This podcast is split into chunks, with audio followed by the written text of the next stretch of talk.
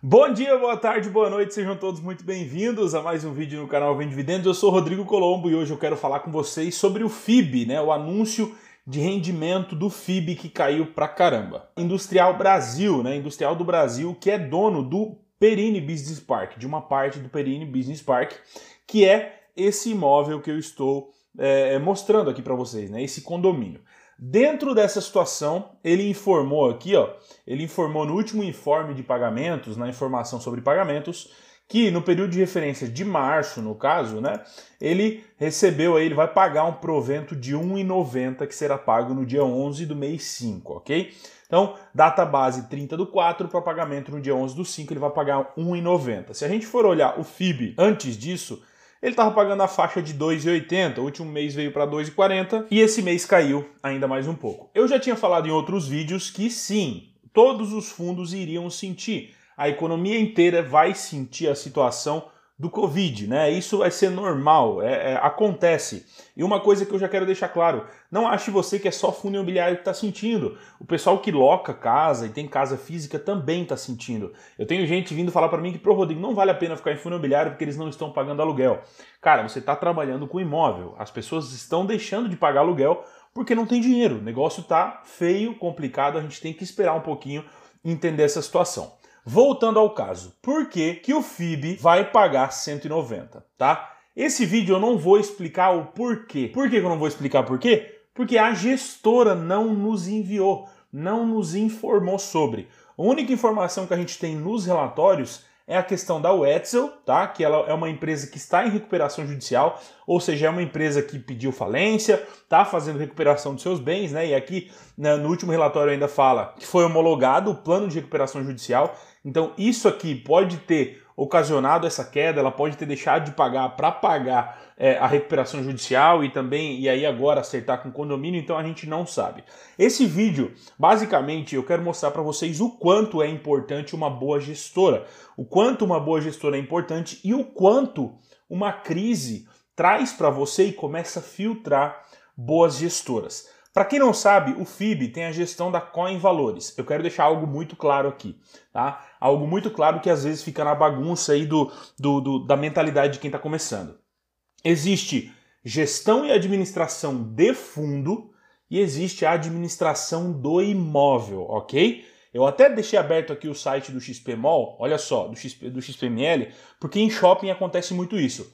O XPML 11 tem a gestão a XP, administração, XP, BTG, enfim.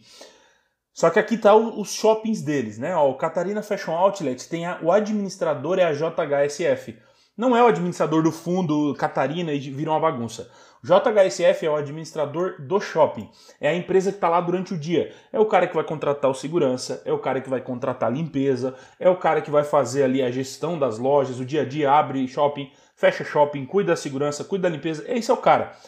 Nos logísticos, nos condomínios especialmente, também tem isso, e o Perini não é diferente. A Coin Valores é a gestora do fundo, mas o Perini em si não é, a gestão não, não trabalha aqui dentro do Perini. Ela é dona do imóvel, tá? E ali dentro tem uma empresa terceirizada que trabalha. E eu já falei isso em outros vídeos do Perini. Se fosse pela gestora que o FIB tem, o fundo talvez não seria o que é hoje, porque o imóvel é muito bom, localizado numa ótima região e a gestão, a terceirizada que faz serviço ali, né, a empresa que toca em si o dia a dia do business, é sim uma baita de uma empresa e está levando, é, fazendo negócio. A cidade é muito boa, o imóvel é muito bom, mas a gestão ela nunca foi muito preocupada com o cotista minoritário. Tanto que é um fundo bom, um fundo que muita gente gosta, principalmente o povo mais velho, o pessoal mais velho que investe há mais tempo, gosta muito desse fundo, mas não é uma gestora que manda relatório, não manda relatório não, não é uma gestora que manda muita informação, não é uma gestora que manda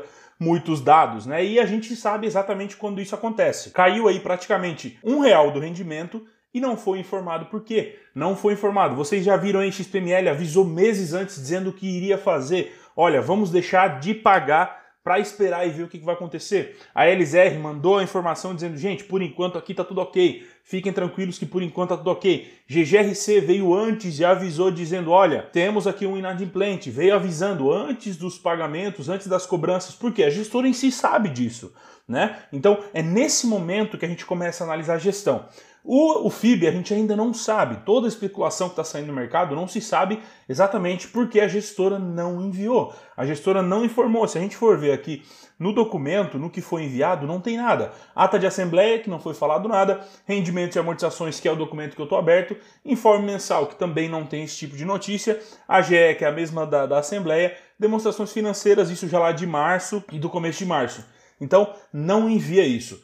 Pode ser a Wetzel, pode ser também a Sherwin Williams, que também estava com problemas financeiros dentro do FIB. A gente provavelmente vai saber só no relatório lá, no relatório gerencial, que é o único documento que eles enviam, que é esse relatório aqui, que também é um relatório bem feio, bem mal feito, na minha opinião. E eu já falei sobre isso do FIB. O FIB é um baita fundo porém está com uma gestão que não dá muita moral para cotista pequeno. Então é nesse momento que você, investidor pequeno, deve começar a filtrar a gestora. Ver as gestoras que estão do seu lado, ver as gestoras que entregam é, relatórios, ver as gestoras que falam o que está acontecendo.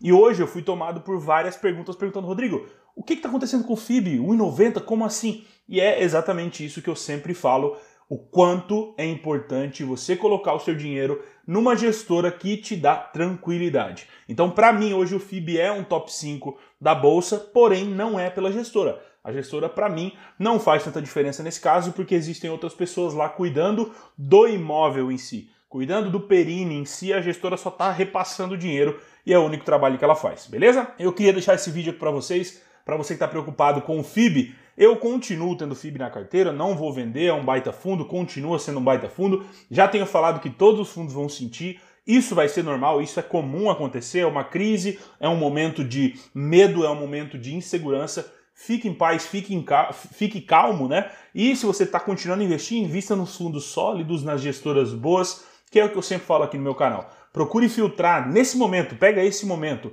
e começa a filtrar as gestoras. Começa a ver as gestoras que nesse momento não estão sendo claras com você. Começa a pegar as gestoras que nesse momento não estão passando informações para você, não estão deixando, não estão deixando você tranquilos, né, nesse momento. Enquanto tem gestoras totalmente empenhadas em trazer informações, outras não estão nem aí, não estão pensando em cotista. Então, simplesmente é nesse exato momento que eu sempre falava lá atrás que ia chegar o dia em que essas gestoras começariam a ser filtradas do mercado. Eu vou ficando por aqui, a gente se vê nos próximos vídeos, um abração e até mais.